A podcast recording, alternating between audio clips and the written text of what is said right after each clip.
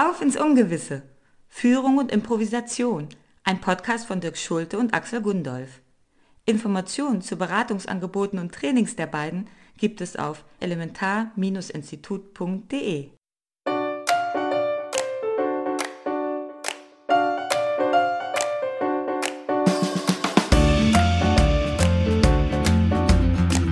Das Leben ist nicht vorhersehbar und nichts passiert so, wie wir es geplant haben. Schade, aber kein Problem. Denn es gibt bereits seit Jahrzehnten eine Disziplin, die uns lehrt, flexibel und schnell auf das Ungewisse reagieren zu können. Die Improvisation. Dabei geht es aber nicht um Business-Theater. Im Gegenteil. Mit der Haltung der Improvisation gehen Menschen und Organisationen aufmerksamer, kreativer und produktiver mit dem Unvorhersehbaren um.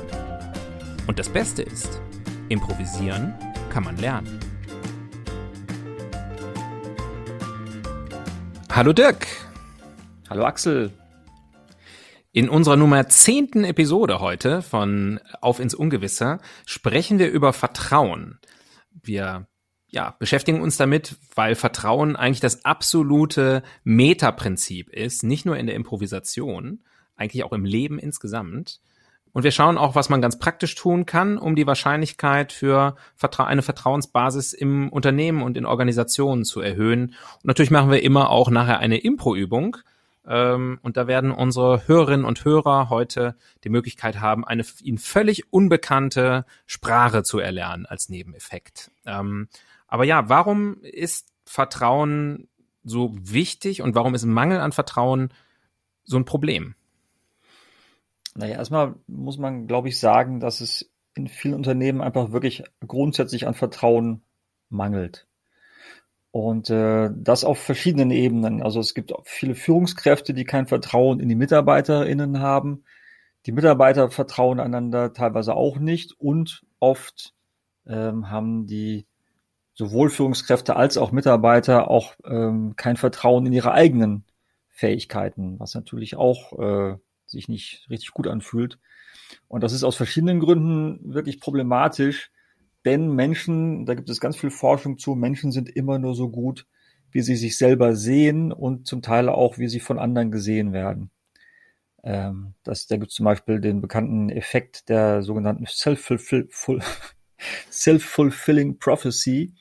Das heißt, wenn ich kein Vertrauen in die Fähigkeiten von jemandem habe, wird er dementsprechend auch schlechter performen. Und in Unternehmen ohne funktionierende Vertrauensbasis werden die MitarbeiterInnen also nicht in der Lage sein, ihr Potenzial auszuschöpfen. Und darüber hinaus geht es Menschen, denen nicht vertraut wird oder die sich selber nicht vertrauen, einfach auch nicht besonders gut. Denn wenn wir kein Vertrauen erleben, dann fühlen wir uns nicht sicher. Und wenn wir uns nicht sicher fühlen, ist das auf vielen Ebenen bedrohlich und stressauslösend weil die Bindung ein ganz zentrales Bedürfnis menschlich, menschlicher Wesen äh, einfach ist.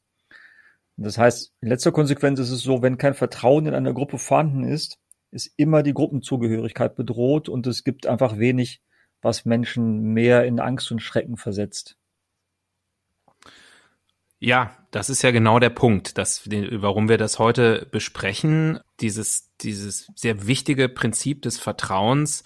Und ich habe vorher mal so überlegt, ja, du hast das auch schon gesagt, ganz am Eingang, in Unternehmen gibt es ein ja, ein Mangel an Vertrauen sehr oft. Ja, und ich habe drüber nachgedacht, woran kann man das so festmachen? Was sind, was sind so Zeichen, auch Rituale, die es in Unternehmen gibt, wo man das erkennen kann? Und ich musste so denken, alles, wo es eine Unterschrift braucht, ganz klassisch. Also wo man irgendwas mit seiner Unterschrift freigeben muss, wie Rechnungen, aber auch Richtlinien, so Urlaubsanträge, die man, die man freigeben muss. Klar, ein gewisses Maß an Bürokratie lässt sich nicht verhindern. Compliance ist wichtig. Man muss sich natürlich immer auf irgendwie im rechtlich sicheren Rahmen bewegen. Aber je nachdem, wie man solche Dinge ausgestaltet und welche Haltung da auch dahinter steht, macht man dann die, die Mitarbeitenden in solchen Situationen zu Bittstellern. Und Urlaubsantrag habe ich eben angesprochen. Wenn man denn mal im Urlaub ist, dann gibt's ja dieses viel äh, zitierte und weit verbreitete Phänomen des Gefühls, man muss erreichbar sein im Urlaub heutzutage. Man kann sich nicht komplett ausklinken. Und auch das hat ja was mit Vertrauen zu tun. Ne? Wenn ich mich komplett auf meine Kolleginnen und Kollegen, auf meinen Vorgesetzten, meine Mitarbeitenden verlassen kann, wenn ich den volles Vertrauen entgegenbringe, dann habe ich diesen Stressfaktor nicht. Meetings, auch so ein Dauerthema. Alleine schon die, das Thema, muss ich bei einem bestimmten Meeting dabei sein? Wenn ich vertrauen kann, dann kann ich zum Beispiel auch darauf vertrauen, dass ein Meeting auch ohne mich so stattfinden kann, dass mir da kein Nachteil entsteht, sondern im Gegenteil, dass die Leute auch ohne mich sehr gute Ergebnisse erzielen können. Und dann auch noch so ein Thema, da hatten wir auch im Vorgespräch so ein bisschen drüber gesprochen, ähm, wenn die Geschäftsführung so Geheimnisse hat. Also wenn bestimmte Zahlen oder Entscheidungen, Entscheidungswege nicht so richtig mitgeteilt werden, das spüren halt äh, Mitarbeiterinnen und Mitarbeiter auch. Die merken, dass sie nicht so vollumfänglich informiert sind. Die müssen ja auch gar nicht alles wissen, aber sie merken das, sie spüren das, wenn ihnen Sachen wirklich aktiv vorenthalten werden, weil dann gibt es eben doch Gerüchte, den berühmten Flurfunk und so weiter. Und dieses, diesen Mangel an Vertrauen, den, den spürt man einfach. Der ist dann da. Ja, und das oft ist, wird das ja dann begründet damit, also wenn wir alles offenlegen würden, dann könnte es ja sein, dass jemand das an die Konkurrenz ausplaudert, wenn er geht oder sonst irgendwas. Aber das ist ja einfach so eine, so eine Grundhaltung von, alle sind potenzielle Betrüger, Verbrecher oder sonst irgendwas. Und das äh, prägt einfach dann auch die, die Kultur oder die, die Stimmung in einem Unternehmen. Mhm. Vertrauen ist einfach, habe ich eben schon gesagt, total wichtig dafür, dass wir unser Potenzial ausschöpfen können. Und in der Improvisation, das ist ja immer auch einfach unser, einer unserer Fokus hier, Foki, stellen wir die ganze Zeit absichtlich Situationen her, in denen es eben keine vorgegebene Lösung gibt. gibt. Also wir gehen auf die Bühne, ohne einen blassen Schimmer zu haben, zum Beispiel, was in der nächsten Szene oder was im nächsten Musikstück passieren wird. Und das braucht natürlich eine ganz große Menge Vertrauen. Und zwar erstens, und das finde ich auch ganz wichtig, das Vertrauen in meine eigene Kompetenz.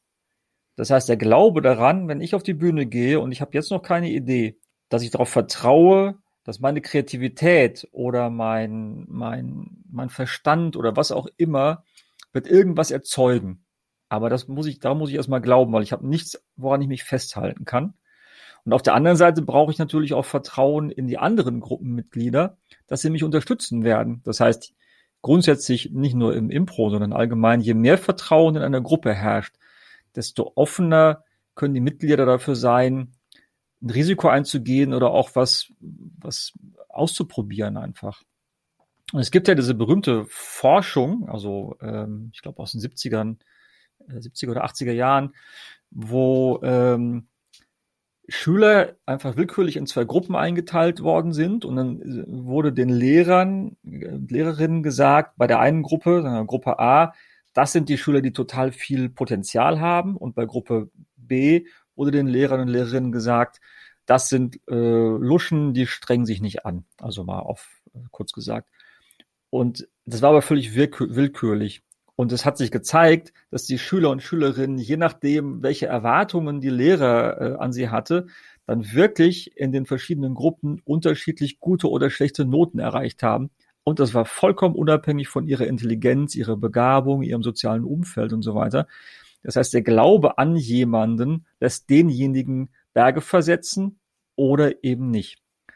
Und das sagt letztlich nichts anderes aus, als dass wir so gut sind, wie wir und andere glauben, dass wir sind. Ja, ganz genau. Du, du hast das gerade schon angesprochen. Also das ist ja unser, unser Prinzip hier, unser Grundprinzip, dass wir diese Gedanken aus der, die, die inspiriert sind von der Improvisation auf Unternehmen anwenden. Und du hast gerade schon einige Beispiele genannt und das ist genau der Gedanke, den ich auch hatte bei dem Thema Vertrauen.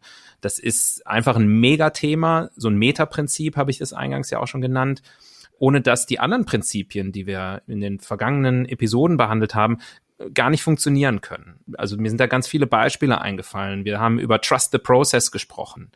Also wenn ich nicht ständig einen Prozess hinterfrage, versuche Dinge zu kontrollieren, sondern Dinge einfach mal geschehen lasse, dann funktionieren die besser, geht nur mit Vertrauen. Fehler, Scheitern, zu beiden Themen haben wir eigene Folgen gemacht und diese Fehlerkultur und auch eine Scheiterkultur ist ja nur möglich mit Vertrauen, weil sonst sind das nur so Buzzwords, die alle äh, irgendwie strapazieren. Wir haben eine tolle Fehlerkultur, aber solange kein Vertrauen da ist, kann man die nicht verordnen und irgendwie an die Wand schreiben und sagen, das haben wir jetzt. Was ich auch immer sehr schön finde, lass die anderen gut aussehen. Wenn ich mich darauf verlassen kann, dass mich meine Kolleginnen, meine Chefin, meine Mitarbeitenden gut aussehen lassen, es ist einfach wahnsinnig entlastend. Wenn ich dieses Vertrauen haben kann, dann wird man zu einem komplett anderen Menschen. Und auch das Prinzip sei persönlich. Da gilt das Gleiche. Wenn ich wirklich drauf vertrauen kann, dass ich als kompletter Mensch einfach angenommen werde, wie ich bin, einfach sein kann, dieses Level an Vertrauen kann wirklich wahnsinnige Energie freisetzen. Das merken wir ja bei uns selber immer, wenn, wenn das gelingt. Ähm, und das merken wir auch in, in Organisationen. Und Vertrauen geht bis ins Körpergefühl rein. Weil wenn ich, wenn ich Vertrauen spüre, fühle ich mich sicher, dann bin ich angstfrei. Wenn ich angstfrei bin, dann kann ich mich entspannen. Und das kann man einfach fühlen im Körper. Und das wiederum ermöglicht Kreativität, weil Anspannung verhindert einfach grundsätzlich jede Art von Kreativität. Und dann kann man auch sagen, wir machen jetzt einen Kreativitätsworkshop, aber wenn alle da total angespannt äh, reingehen und das Gefühl haben, ich darf mich hier nicht blamieren, ist es nutzlos. Ja, absolut. Also das ist, glaube ich, der große Gewinn, den ich auch sehe für Führungskräfte beim Thema Vertrauen. Ähm, das wird ja immer so zum Thema äh, genannt, ja, man muss sich irgendwie vertrauen, das sagt sich so leicht, aber wirklich auch als Führungskraft selber daran zu denken, je mehr ich vertraue, desto weniger Sorgen habe ich, desto weniger Stress habe ich und letztlich habe ich auch weniger Arbeit, weil ich ja da auch einfach loslassen kann. Also das Stichwort delegieren, nicht einfach unliebsame Arbeit wegschieben, sondern wirklich verantwortungsvolle Arbeit abzugeben und zu sagen, hey, ich weiß, das wird so erledigt, dass das, äh, dass es einfach gut ist. Und inzwischen bin ich da auch gedanklich hingekommen zu sagen, Vertrauen ist wirklich vielleicht die wichtigste Führungskompetenz in unserer Zeit. Ich hatte da gerade vor kurzem ein schönes Erlebnis in einem Recruitment-Prozess. Und da habe ich so eine Frage gestellt, die stelle ich immer ganz gerne. Was muss passieren, damit du nach sechs Monaten sagen würdest, die Entscheidung für diesen Job war genau die richtige? Und da hat der Bewerber für, für den Job gesagt, naja, wenn mein Chef und ich, wenn wir uns vertrauen, das schlug genau für mich so in diese Kerbe einfach rein, äh, hat mich total beeindruckt, weil es eben genau so ist. Es kann alles perfekt sein, du kannst wahnsinnig viel Geld verdienen, die, die Arbeit entspricht dir, aber wenn da kein Vertrauen ist, dann geht unterm Strich einfach gar nichts. Das finde ich ein total schönes Beispiel, weil es ja, wenn, wenn es eben anders läuft, solche Bewerbungsgespräche, ist es ja nur ein Abspulen von Phrasen, wo auch gar, gar keine wirkliche Verbindung entsteht. Beide haben die gleichen Bü Bücher gelesen und zitieren dann daraus. Ja. Ja, und apropos Interview, wir werden jetzt auch äh, wieder unsere ähm, übliche Impro-Übung machen. Und zwar heute ist es ein Interview mit einem Experten. Und zwar wirst, der Experte wirst du sein, Axel, wenn das mhm. okay ist. Ja, klar. Aber du wirst, äh, du musst nicht auf Deutsch antworten, sondern ähm, auf äh, Gomolo. Das ist eine, eine, eine ausgedachte Sprache und zwar aus dem Land Kobunistan. Kobunistan, klar. Ja. Mhm. Und äh, du bist Experte für äh, Feinfasertapeten im Gegensatz zu Raufasertapeten. Ja. ja. Okay, dann geht's los. Herzlich willkommen, äh, sehr geehrte Zuhörerinnen und Zuhörer. Heute habe ich zu Gast im Studio den äh, berühmten äh, Experten Herrn Kovoni, ähm, der uns etwas erzählen wird über das Thema Feinfasertapeten. Herr Kovoni, ähm, ähm, äh, für Sie zu Hause, äh, was, worum geht es eigentlich bei diesem Thema Feinfasertapeten?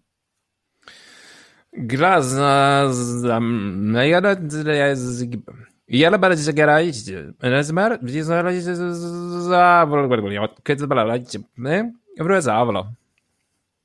Aha, aha. Also äh, unser Experte hier äh, ähm, äh, sagt, dass es in seinem Heimatland äh, dieser normalen Raufasertapete, die war einfach zu rau wegen der Holzbeschaffenheit. Und äh, da gab es zu viele Verletzungen. Und deswegen ähm, äh, hat er lange geforscht und jetzt eben diese Feinfasertapete ähm, äh, erfunden, die auch äh, die Krankenrate in den Unternehmen um 40 40 Prozent, ist das richtig? Äh, ah, 45 Prozent sogar reduziert hat. Und, und sagen Sie, war das technisch denn sehr, sehr aufwendig, die Feinfasertapeten zu erzeugen? Zdrać,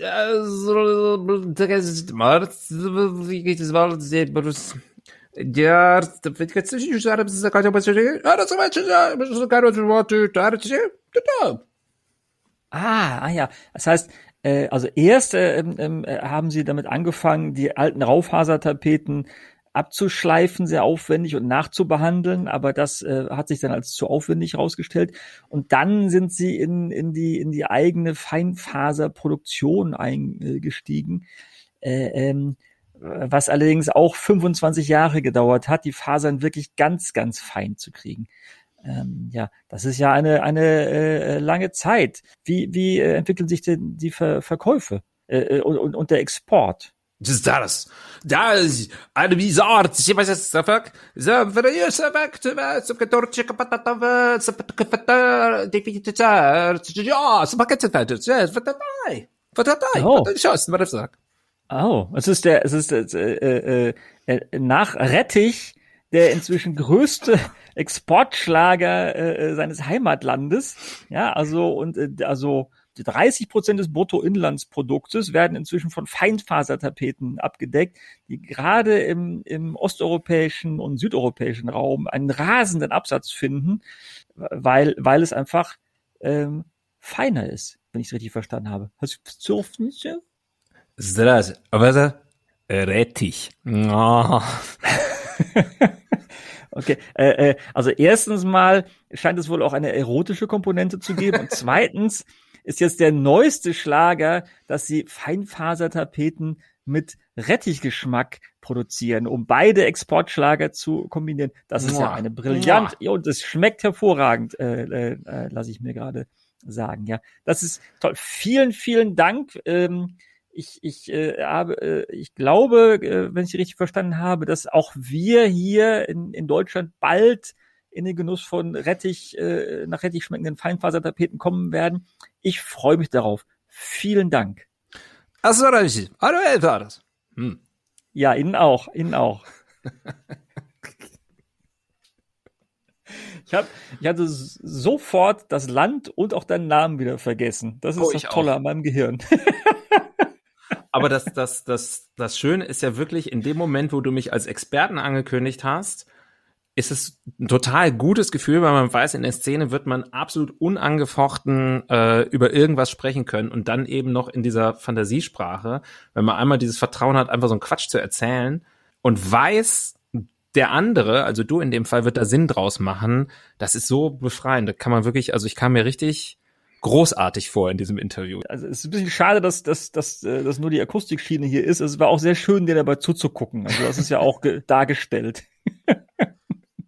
Ja, das ist ja auch grundsätzlich ähm, bei bei diesen Impo-Übungen zieht sich das ja durch. Also auch da ist das Thema Vertrauen eigentlich in je, man könnte jede jedes Spiel, jede Übung dafür hernehmen, weil es ohne Vertrauen nicht funktioniert. Aber wenn man dieses Vertrauen reingibt, dann funktioniert es immer. Das ist das Schöne daran. Es funktioniert einfach automatisch. Aber es gibt ja auch noch mehr Übungen und, und Anwendungsmöglichkeiten, die wir auch mitgeben wollen, wie man das in den eigenen Alltag übertragen kann, ohne dass man eine eigene Sprache erfinden muss. ja, könnte man auch versuchen mal. Aber ähm, ja, also eine Sache, die, die, ähm, die uns eingefallen ist, was man wirklich mal ausprobieren könnte. Ähm, und äh, das ist, da geht es um eine innere Haltung. Wenn wir durch die Welt gehen, dann urteilen wir die ganze Zeit über andere Menschen. Ist ganz egal, weil das, unser Verstand macht das automatisch. Egal, das Kleid, die Kleidung, das Auftreten, die Meinungen, alles Mögliche. Und einfach mal für einen Tag auszuprobieren, durch die Welt zu gehen und davon auszugehen, so eine Haltung zu gehen, alle meinen es grundsätzlich gut. Und die Beobachtungen von den Interpretationen und Urteilen einfach zu trennen und nur zu sehen, okay, da geht jemand jetzt gerade entlang, ja, und einfach neugierig zu sein und mal zu gucken, wie sich das anfühlt. Ja, bei dem, also einfach nicht also zu, versuchen, gar nicht zu urteilen, soweit das irgendwie möglich ist. Ähm, sondern ja, einfach der Welt eine positive Absicht zu unterstellen, kann ganz befreiend sein. Ja, das merke ich auch immer wieder im, im Arbeitsalltag, ähm, dass das so sein kann. Also wenn man grundsätzlich denkt, Naja, dass äh, der andere, mit dem ich da zu tun habe, meistens ja auch im eigenen Unternehmen, aber selbst wenn es Kunden sind oder ko sogar Konkurrenten, ist kein böser Mensch, sondern hat tendenziell gute Absichten. Das ändert wirklich vieles. Und auch sonst in der Organisation, wenn man sich überlegt, wie kann man das, wie kann man das umsetzen? Ähm, ein wichtiger Punkt ist, glaube ich, wir vertrauen denen deutlich mehr, die wir kennen.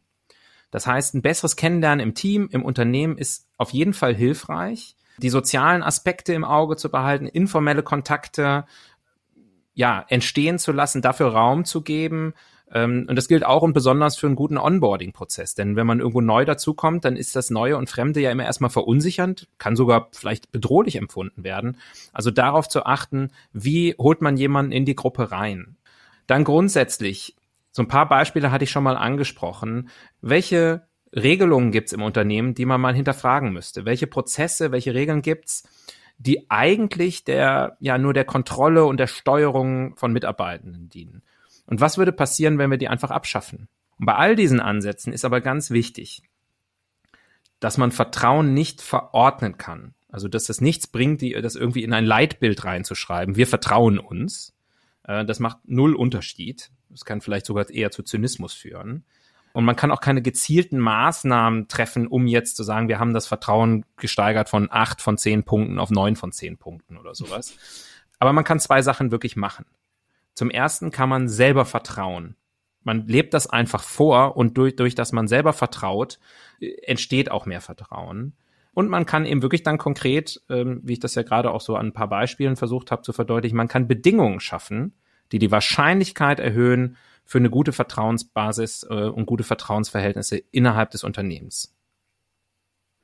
Mir ist jetzt gerade live, äh, jetzt gerade aufgefallen, dass dieses also gesagt, selber Vertrauen ja auch wirklich was mit Selbstvertrauen zu tun hat. Weil oft ist es ja auch eine, eine Unsicherheit, aus der heraus wir nicht vertrauen. Mhm. Aber tatsächlich einfach wirklich den anderen vertrauen, dadurch vertrauen wir uns auch selber. Und äh, aber genau wie du gerade gesagt hast, auch, man kann auch nicht vom Menschen erwarten, dass sie einfach irgendwie, dass sie jetzt anfangen zu vertrauen, einfach so, sondern Vertrauen ist das Ergebnis eines Prozesses und es braucht auch Zeit. Ja, und das macht es natürlich nicht unbedingt einfacher, aber es ist einfach gut, es zu wissen.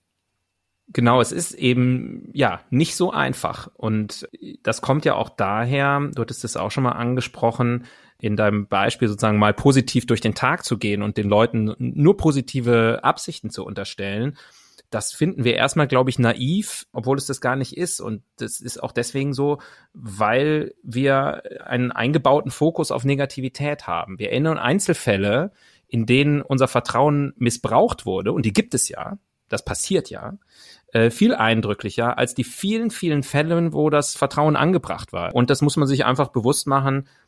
Vertrauen ist ein, ein kleines Wort, aber äh, sehr, sehr schwer zu erreichen.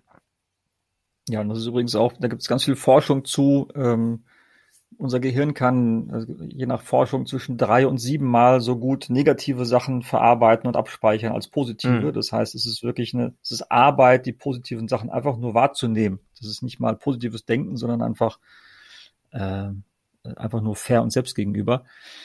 Ja, und Vertrauen ist einfach eine so wichtige Grundlage für ganz viele Aspekte des Lebens. Das heißt, wenn wir es schaffen, mit einem Grundvertrauen auf die Welt zuzugehen, also eine Offenheit und eine positive Grundhaltung, ohne dabei naiv zu sein, genau wie du gesagt hast, dann wird die Welt uns auch anders begegnen und dann werden wir anders in der Welt sein. Ja, und damit äh, kommen wir auch schon zum Schluss unserer Episode heute. Vertrauen äh, haben wir bewusst jetzt hier in die zehnte Episode gesetzt, weil es eben so ein Megaprinzip ist, ohne dass irgendwie gar nichts geht. Und ja, wir haben es in die zehnte Episode gepackt, weil wir auch gesagt haben, die zehnte wird erstmal unsere äh, unser Staffelfinale für die erste Staffel von Auf ins Ungewisse, Führung und Improvisation. Wir machen jetzt erstmal eine Pause und äh, Sie können aber darauf vertrauen, wir kommen wieder und wir sind ja sowieso da, immer ansprechbar für Sie über unsere Webseite elementar-institut.de und wir freuen uns natürlich über Feedback und Kontakte, Rückmeldungen und freuen uns, wenn wir uns dann in der Zukunft auch wieder hören. Bis dahin. Bis dann. Das war Auf ins Ungewisse. Führung und Improvisation. Ein Podcast von Dirk Schulte und Axel Gundolf. Wenn Sie mehr darüber erfahren wollen, wie die beiden auch Sie und Ihre Organisation unterstützen können, besuchen Sie uns auf elementar-institut.de.